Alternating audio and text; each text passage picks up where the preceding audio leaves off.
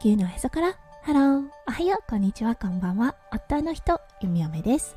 このラジオはオーストラリア在住20年となった弓嫁がオーストラリアのこと育児のことそしてパートナーシップについてマクロからマイクロまで幅広くお話しするラジオです今日もこのラジオに遊びに来てくださってありがとうございます今日は4月24日月曜日ですね皆さんどんな週始めの月曜日お過ごしでしょうか？はい、今日は月曜日ということで看護のお仕事に来ています。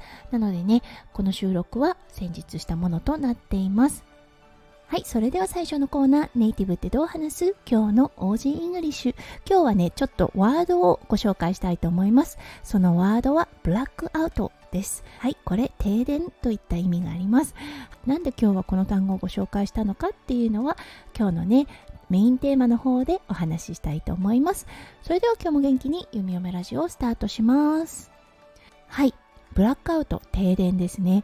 実はオーストラリア多くはないですがあります。はい。ちょくちょく忘れた頃に停電が起こるというような感じですね。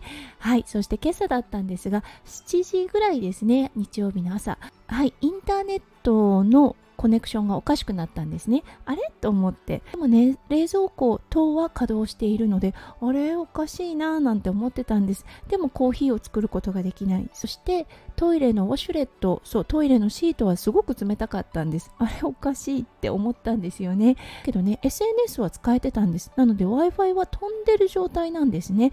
あれおかしいななんて思って地域のサイトを見てみたところ、はい、部分的な停電というようなことが起こってたんですね。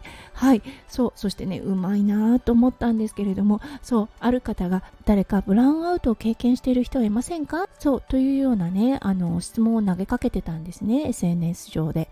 あー、なるほど。一部ね、使える部分があるからブラウンアウト、うまいなと思ったんです。うん、わすごいやるじゃんって思わず思ってしまいました。そうこうやってねあのオーストラリアの方たちって言葉遊びがとても好きです。すごくねワードで遊ぶっていうようなことが多いです。あのこちらのねジョークとかっていうのもそう言葉遊びの延長でジョークをっていうようなことが多いですね。そう日本でいうちょっとダジャレみたいな感じになるのかな。はい。ということでねうん。ああなるほど。ブラックアウトではなくブラウンアウト。ああうまいなってこうちょっとね納得してしまった朝のスタートとなりました。はいそして気がついたこと。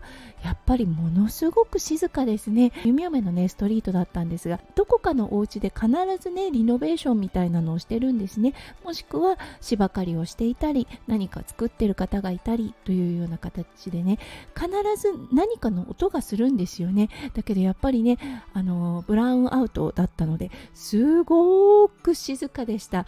あこんなに静かなもんなんだねっていうような改めてねこう感じてしまった一件となったので今日はねあっという間の配信とはなりましたがそのねはあ文明がないと音っていうものは本当に無に近くなるんだなと思ったのでうん、今日はねこのテーマをピックアップしてお話しさせていただきました、うん、新しい1週間の始まりオーストラリアは明日まではいあのー、学校の方はお休みとなっています。